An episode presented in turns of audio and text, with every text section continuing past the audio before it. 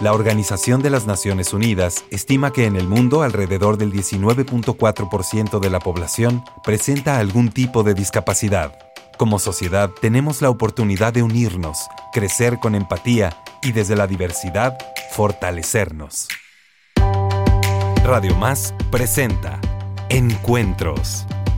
Conversaciones para desarrollar capacidades de empatía, respeto y amor. Encuentros. Un espacio para reflexionar, informarnos y entrar en acción.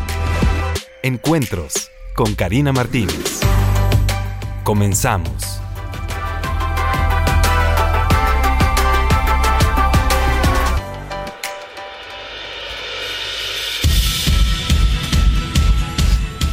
Emoción, ya es lunes y ya saben que a mí me encanta arrancar la semana con todas y con todos ustedes, teniendo la oportunidad de compartir temas que considero son muy importantes para el desarrollo de nuestra comunidad. Porque en nuestra comunidad, todas y todos y todes somos diversos y entonces el reconocernos como parte de esta diversidad y además valor social y cómo podemos entrelazar redes de apoyo y dónde podemos encontrar áreas de oportunidad, creo que es muy importante para seguir creciendo como comunidad. A mí me localizan en redes sociales, ya saben, como Karina Activista o también a través de las páginas oficiales de IMIDI Jalapa. Y la verdad es que agradezco a la radio de las y los veracruzanos abrir este espacio de diálogo, este espacio de información justamente para abordar temas tan importantes que tienen que ver justo con la diversidad humana. Hoy tenemos un programa súper bonito, súper importante, súper necesario, porque vamos a hablar de los servicios que ofrece el CRIE, ¿Qué es un CRIE? Ustedes estarán preguntando. Bueno, aquí nuestras especialistas, ambas licenciadas en educación especial, conforman, son parte de este equipo del CRIE Jalapa. Y así es que, bueno, me permito presentarles a la licenciada en Educación Especial, Jessica Montero Lara, y también a Claudia Sánchez Hernández. Ambas, bienvenidas a su casa. Muchas gracias. Muchas gracias. No, pues gracias a ustedes. Y bueno, ¿qué les parece si antes de que nos digan qué es el CRIE, qué hacen ahí, a qué se dedican, qué maravillas ofrecen a la comunidad. ¿Qué les parece si arrancamos escuchando lo que nos comparten a través de estos testimonios? ¿Conoces qué es un CRIE y cuáles son sus funciones? No. No, la verdad es que no. He oído hablar del CREVESH, que es para rehabilitación, pero el CRIE no.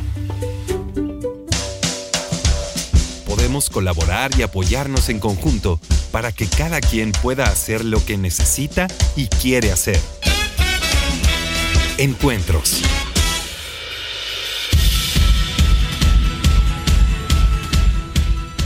Bueno, pues ya escuchamos que algunas personas no conocen lo que es un CRIE, que es el servicio del CRIE. Por eso me parece sumamente importante traer a la mesa qué es el CRIE y qué hace el CRIE, porque justamente atienden a un sector de la población muy importante, que al saber de su existencia, bueno, pues podrá acercarse y sentirse respaldado y orientado. Así es que, a ver, díganos así, directo, ¿qué es el CRIE? ¿Qué hacen en el CRIE? Lo queremos saber todo.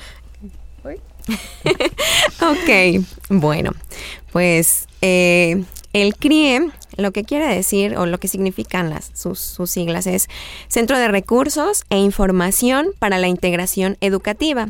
Somos un servicio de educación especial. Eh, eh, trabajamos para la Secretaría de Educación de Veracruz y bueno, somos un servicio de asesoría y orientación. A lo mejor para la población sea un poquito más común es haber escuchado hablar de USAER. USAER es un, mm, bueno, voy a mencionar un poquito para que este pues veamos un poquito las, las similitudes y las diferencias que tenemos, pero bueno, somos como primos hermanos de, estos servicios porque tenemos, perseguimos los mismos objetivos, eh, que es eh, pues velar por la inclusión.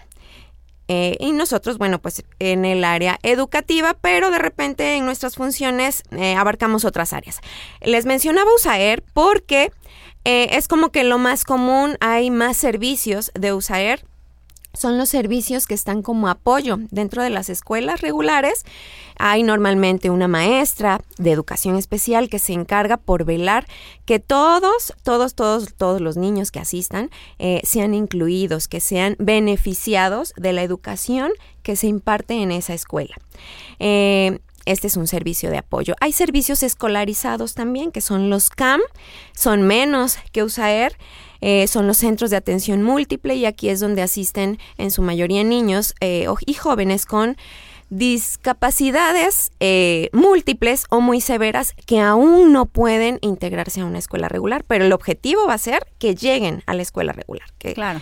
Eh, y bueno, y de ahí es donde queda, o donde estamos nosotros, o de donde, de donde nos desprendemos nosotros, CRIE. CRIE es un servicio diseñado para aquellas escuelas que no tienen, que no cuentan con un servicio de educación especial fijo, allí que, que ante cualquier situación puedan acercarse a un especialista, a una maestra de educación especial para preguntar qué hacer, para ver eh, qué modificaciones hacemos. CRIE está abierto a todas esas escuelas que no cuentan con un servicio de educación especial. Eh, pero además de las escuelas también atendemos al público en general. Entonces, eh, pues nuestro campo de acción es bastante amplio y no podemos estar fijos en una escuela precisamente para poder atender a toda esta población que, se pueda estar acercando a nosotros. Claro, dentro de los servicios que ofrecen a la comunidad en general, ¿cuáles serían? Me imagino que uno es, por ejemplo, cuando un papá o una mamá dice, ¿cuál es la mejor escuela para mi hijo o para mi hija? ¿Dónde encuentro una escuela que esté abierta a la inclusión? Porque, ojo, la inclusión es un derecho humano, ¿no? Todas las escuelas, en teoría, en teoría son inclusivas, pero en la práctica, vaya, honestamente sabemos que no lo es. Entonces, como padres de familia, buscamos siempre una opción adecuada para el desarrollo de nuestras hijas e hijos. Y de repente vamos a una escuela y encontramos la puerta cerrada, y vamos a otra y está cerrada, y vamos a otra y está cerrada, y vamos a otra y te dicen, bueno, pues que esté aquí sentadito, ¿no? Y pues la idea es que participe y se desarrolle plenamente, ¿no? Y en ese sentido, pues ustedes ya tienen también un recorrido, una identificación de escuelas, conocen maestros, ¿Pueden las familias acercarse con ustedes en busca de una orientación en ese sentido de qué escuela me sugieren para mi hijo con trastorno del espectro autista, con síndrome de Down, con eh, parálisis cerebral, con infinidad de situaciones? Bien, eh, CRIE es un servicio que da información, asesoría y capacitación. Nos vamos sobre estas escuelas que no tienen un saber y que están detectando niños con alguna situación a nivel de aprendizaje, conducta, lenguaje. Y contamos con un directorio eh, en donde hacemos canalizaciones también. Estas canalizaciones son dependiendo del requerimiento con el que llega la mamá, el papá, el tutor, es que se les da eh, esa, se hace esa canalización. Pueden ser a este, instancias gubernamentales o particulares. En este caso también tenemos un directorio de escuelas que cuentan con USAED, eh, federales, estatales que cuentan con UOP, que es un... Unidad de orientación al público. Parecido al nuestro, y que también este, eh, las mamás tienen el interés de llegar porque es un niño viene de una escuela que requiere, ¿no? Si se puede enlazar, eh, eh, hacer el enlace se hace. Si no, el niño ingresa a la escuela o a la institución donde tienen CRIE, en este caso como nosotros CRIE Jalapa, se hace la vinculación y entonces el niño ya pasa directamente con nosotros para, para ser atendido. En ese caso, por ejemplo, cuando ustedes canalizan a un chico cuando la, familia fue directamente con ustedes, ¿no? Y les dice, quiero eh, que mi hijo ingrese a la primaria, por ejemplo, y mi hijo es sordo, y entonces, ¿qué primaria me recomiendan para mi hijo que es sordo? ¿no? Y ustedes dicen, bueno, tal escuela. Hacen esa vinculación, dan seguimiento a esa escuela o su labor es eh, te canalizo y nada más te canalizo, o estoy al pendiente, o genero estrategias para la escuela, o canalizan a las escuelas en donde hay USAER. ¿Cómo lo hacen ustedes? Ok, bueno, va a depender de la situación, mucho va, a depender, eh, pues primero de, la ubicación y de la situación que nos presente la familia, de la dinámica que estén llevando, los lugares hacia donde ellos frecuentan, con el objetivo de buscar las escuelas más cercanas. Y principalmente comenzamos a buscar las que tengan un servicio de educación especial, un servicio de, de, USAER, por ejemplo, un servicio de apoyo que esté fijo ahí planteamos la situación, nos comunicamos con este servicio, damos todo el antecedente y ya ellos dan continuidad. Nos aseguramos de que ese niño eh, tenga seguimiento, no lo mandamos solito, este. así como que ahí, vete a la batalla, ¿no? sí, sí, nos comunicamos directamente eh, con el personal que lo va a recibir para plantear cómo está la situación y para que antes de que llegue este niño a esa escuela, el personal ya esté capacitado, ya esté preparado y si no tenía la experiencia con eh, eh, personas con discapacidad auditiva, por ejemplo, pues que tenga un tiempo para prepararse antes de que el niño, de que el niño llegue, ¿no? En los casos donde eh, pues no están, no hay una escuela cercana que tenga un servicio de educación especial, es nuestra responsabilidad eh, acercarnos directamente a la escuela regular, plantearles la situación y ofrecerles nuestro servicio de asesoría, orientación, capacitación eh, y podemos nosotros mismos darles el, darle el seguimiento al niño. Aquí va a depender de las necesidades eh, que la escuela, que la mm, familia nos esté planteando y de los lugares que estén cercanos. Si hay un servicio, lo canalizamos, nos vinculamos con ellos y si no hay, nosotros continuamos. Qué maravilla, creo que, que, ustedes ya tienen un camino súper adelantado para las familias y entonces pues creo que es bien importante localizarlos, canalizarlos. Eh, para que ustedes, bueno, pues apoyen justamente a esa ubicación adecuada que permita a todas y a todos acceder a una educación de calidad. Eso me encanta. Tenemos otros testimonios, ¿qué les parece si los escuchamos? ¿Consideras que las familias de personas con discapacidad deben recibir algún tipo de apoyo? Eh, sí. ¿Cómo de qué tipo? Eh, pueden donar medicamentos o pueden algún seguro eh, pedir algún hospital para que los atiendan. ¿Pueden recibir apoyo económico? Sí, por supuesto. Eh, creo que deberían recibir, además de formación, creo que un acompañamiento es muy, muy importante, no nada más a nivel em, económico, sino también pues acompañarlos ¿no? para, para que tengan más conocimiento y también emocionalmente. Generemos caminos, posibilidades, dinámicas sociales que nos coloquen a todas las personas en igualdad de oportunidades. Generemos encuentros.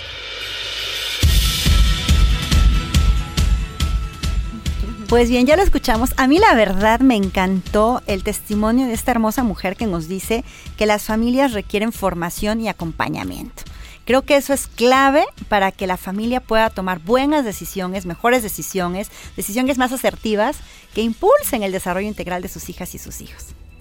En ese sentido de formación, ¿qué ofrece el CRI a las familias? Bien, eh, nos encargamos de, dar este información, asesoría y capacitación tanto a padres de familia como a maestros. A través de esa información, asesoría, principalmente capacitación, eh, es como logramos llegar a impactar en, en, lo que requiere el niño. Nos vamos a los contextos inmediatos que son familia y casa. Claro. Y escuela, perdón, familia, casa, escuela. ¿Qué, esto, ¿Qué está pasando en casa? ¿Qué está ofreciendo casa? ¿Qué tipo de apoyo está dando? Entonces, eh, a partir de, esa comunicación que empezamos a tener con, la familia o con los papás, eh, a través de una entrevista, ahí nos arroja mucha información para saber el tipo de intervención que tenemos que hacer y la, obviamente dando respuesta a la necesidad que está que está planteando el papá. De igual manera, cuando llegamos a las escuelas, sucede lo mismo. Eh, platicamos con el maestro de metodologías específicas o de, algún requerimiento muy, muy, muy específico que, que, que necesita el maestro. Y bueno, ahí también se da la asesoría, se llevan seguimientos. Yo le doy al papá o al maestro unas sugerencias a llevar a cabo, se las explico, de ser eh, necesario la modelo le va a ser así y entonces el niño va a hacer esto, pero entonces usted le va a responder esto. Y es así como como como se, se, se va dando esta capacitación y esta asesoría y nos vemos entre 15 días, un mes para ver cómo va funcionando la cuestión. Creo que esto, esto del seguimiento es el éxito de poder ver resultados en el niño porque se va sobre las personas principales que están en contacto directo con ellos. Y esto me encanta porque de verdad sí he visto a lo largo de mi experiencia en este sentido que todas las familias, todas, todas, todas, al menos todas las que yo conozco, todas las que se han acercado a mí a través de diferentes medios, ya sea presencial en nuestros servicios o en redes sociales de cualquier parte del mundo, siempre parten del tremendo amor que tienen por sus hijas y sus hijos. O sea, ninguna familia, ninguna de verdad se los puedo asegurar, me ha dicho, ay, yo quiero que a mi hijo o a mi hija le vaya súper mal. Todas quieren que sus hijas y sus hijos sean felices, ¿no? Pero el cómo lograrlo, ¿no? Sí se requiere de esta formación como familia. Y de repente he escuchado que dicen, hay que ayudar al empoderamiento de la familia. Y el empoderamiento de la familia desde mi perspectiva no es te voy a echar por así, bravo, bravo, bravo. No, el empoderamiento de la familia se da a partir de esa formación de la familia, ¿no? Desde esa eh, capacitación que poco a poco va teniendo la familia y les permite tomar decisiones más asertivas, ¿no? Porque obviamente para que el niño progrese, y eso ustedes me lo van a decir, si es verdad o es mentira, aquí nos lo podemos contar todo con la verdad, ¿no?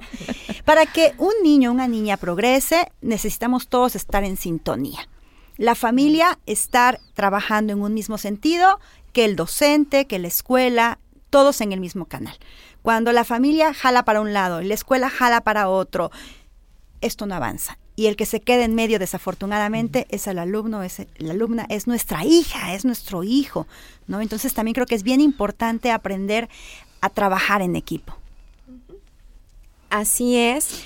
Eh, digo, yo creo que todos, de manera personal, todos siempre tenemos algo que trabajar, algo que aprender, algo que reaprender, inclusive borrar, como creencias que teníamos y que muchas veces son erróneas, ¿no?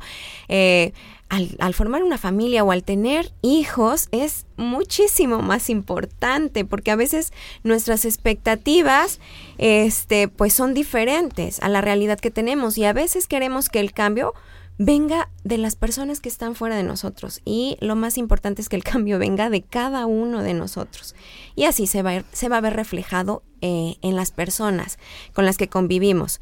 Siempre, siempre al tener un hijo, yo creo que como padres debe ser una responsabilidad eh, el, prepararnos, el informarnos, el cómo manejo límites.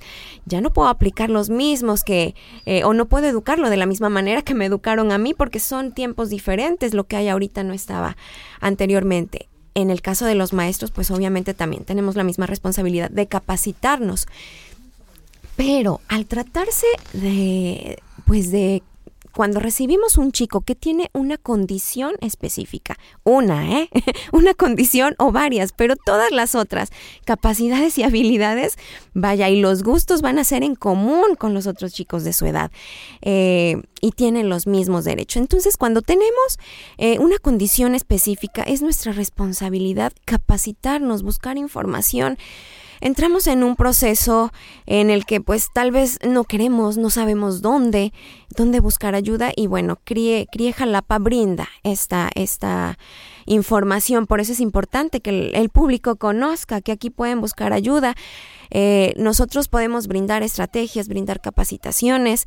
Sin embargo, si vemos que nuestros chicos requieren de algo con lo que nosotros no contamos, podemos hacer la canalización, podemos sugerir e indicar hacia dónde van a recibir esa atención tal cual la están, la están requiriendo. Y efectivamente, no, no te equivocas cuando mencionas que bueno, si todos trabajamos podemos, podemos lograr buenos resultados. A lo mejor nuestro primer intento pues fue un error, pero por lo menos ese error ya nos enseñó que por ahí no es, que hay que buscar otra, otra, otro caminito. Y lo que hemos visto en el, pues en la experiencia que tenemos con nuestro trabajo, tanto aquí en CRIE como en los otros servicios donde hemos estado, es que eh, los niños van a avanzar dependiendo en gran medida del nivel de responsabilidad que tengamos los adultos. Por eso es que en la Jalapa... Me encanta, hay por ahí unas porras, unas porras, sí, me encanta, me encanta, me encanta. Porque esto justo me hizo recordar la metodología Teach, en donde dice, el niño no aprendió no porque el niño falló.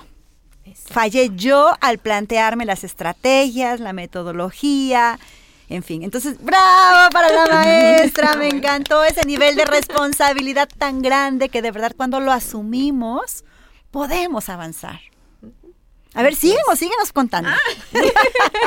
ya me emocioné más. no, pues todo esto va, va, a depender del nivel de responsabilidad, como, como, lo, como lo mencionas, y como lo estoy, lo estoy recalcando también, porque pues eh, como humanos, como seres humanos, siempre esperamos que la ayuda o el cambio venga de nuestro exterior, cuando nosotros tenemos en nuestras manos el poder de cambiar y pues tenemos la experiencia de, de poder eh, darnos cuenta cuando la familia está comprometida, cuando la familia asiste eh, a, las, a las asesorías, cuando nos volvemos a ver y vemos que sí aplicaron las sugerencias o cuando inclusive no se esperan a la fecha acordada y nos dicen, tengo una duda, no me está saliendo bien, como que pasó esto y bueno, volvemos a, reestructurar la sugerencia o a, o a hacer un nuevo caminito ¿no? Siempre que vemos este nivel de responsabilidad, tanto en la familia como en la escuela, es garantía de que los niños avanzan. Así es, y me encanta porque además este servicio que ustedes ofrecen es un servicio gratuito para la comunidad. Eso es también importante de recalcar. Qué bueno que ustedes están haciendo este recorrido por las diferentes instituciones, que se están percatando de que sí está funcionando, que sí lo puedo recomendar o que pues ni modo, pues aunque sea mi colega, pero pues no puedo recomendar yo esto, ¿no? Porque estamos hablando de seres humanos, estamos hablando de niñas, de niños, de jóvenes, de adolescentes, ¿no? De adultos en formación. Entonces, qué padre que ustedes se dan a esa tarea de recorrer el camino y poder orientar a las familias y decirles con certeza, esta escuela es una muy buena oportunidad para tu hijo, esta capacitación es una muy buena oportunidad para ti familia, ¿no? Esto que te ofrecemos a ti, compañero docente, te suma en tu formación. Sí, esto, esto que comentas es sumamente importante porque a veces eh, llegamos a las escuelas y sí genera un poquito de resistencia, ¿no? El hablaba Jessy de los niveles de responsabilidad que son importantes y sí genera un poquito de resistencia el saber que hay que leer, hay que arrastrar el lápiz, hay que hacer eh, muchas cosas para, para dar respuesta a, esa, a ese niño, a esa niña, ¿no? Entonces, eh, es cuando entramos nosotros en esa, en esta labor de, de decirles porque sí, eh, de dar el cómo, porque eh, muchas veces mm, te dicen, bueno, eh, lee, lee y ya si tienes dudas me preguntas. Ay, ay, ay. No, no. O sea, yo leo y yo te puedo decir que me quedaron dudas o que surgieron preguntas, ¿no? Pero si tú acompañado de lo que yo ya leí, tú vienes y me dices, ok, mira, entonces tengo tres plan A, B y C. Y entonces, mira, el A trata de esto, el B de esto y el C de esto. A mí me abres un panorama de posibilidades para yo poder dimensionar toda esa información y decir, ah, bueno, me conviene el plan B. Ah, bueno, del B y entonces te doy esa partecita eh, que tú estás requiriendo para tu niño, que te dé a ti seguridad, que te dé a ti certeza de que va a haber algo eh, que lo va a hacer avanzar, que vas a obtener resultados y que sea accesible. accesible. Exactamente. Pues miren, chicas hermosas, el tiempo se nos terminó, pero para cerrar me gustaría que así nos compartan dirección y teléfono donde los pueden localizar todas las familias que en este momento dicen, ay, qué maravilla que me enteré de esto y entonces las quiero contactar porque quiero que mi hijo, mi hija tenga una buena oportunidad. ¿A dónde las localiza? Ok, bueno, nos ubicamos en, en la avenida mm, Ávila Camacho, eh, en el número 42, justo enfrente del Parque Bicentenario. Ahí están las oficinas junto al Hotel Caraluna. Ahí pueden preguntar por Crie Jalapa y les van a dar información. Pero se pueden ahorrar mucho si nos contactan por Facebook eh, en la página de, eh, así está, Crie Jalapa, así tal cual está. Allí nos pueden contactar por mensaje privado, nos organizamos una cita, ya sea presencial o virtual, que fue una de las bondades que nos dejó la pandemia, la seguimos utilizando. Y este también les puedo dejar el número telefónico de mi directora, la maestra Claudia Herrera, con quien ella, eh, con quien pueden agendar directamente una cita también y ya ella asignará al asesor que, que atenderá la, la situación. El número es 2281 47 55 60. Nuevamente, por favor. Ajá, claro que sí. Es 2281 47 55 60 pues muchísimas gracias por habernos acompañado. Un saludo también a la maestra Claudia Herrera, que yo tengo el gusto de conocerla también siempre, ella súper movida, comprometida. De verdad que un abrazo también para ella. Muchas felicidades por haber conformado un equipo de trabajo tan hermoso. Y bueno, ustedes que nos acompañaron, muchas gracias por haberlo hecho. Y recuerden que hablando de formación, actualización y compromiso, ahí tenemos en disposición a través de Amazon el libro Tips para una vida de éxito en personas con síndrome de Down. Así es que bueno, fue para mí un placer estar con ustedes esta mañana. Les invito a que nos acompañen la próxima semana en un programa más de Encuentros. Hasta la próxima. Les tengo una notición, amigas y amigos. El próximo 2 y 3 de marzo, aquí en Jalapa, en el Hotel HB, tendremos el Congreso Internacional Nuevas Perspectivas en Síndrome de Down. Te invito a que participes. Mayor información a través de las redes sociales de IMIDI Jalapa. Ahí está toda la información. Congreso Internacional Nuevas Perspectivas en Síndrome de Down. Corre, asegura tu lugar. Ahí nos vemos. Radio Más presentó Encuentros. Conversaciones para desarrollar capacidades de empatía, respeto y amor. Les esperamos la próxima semana.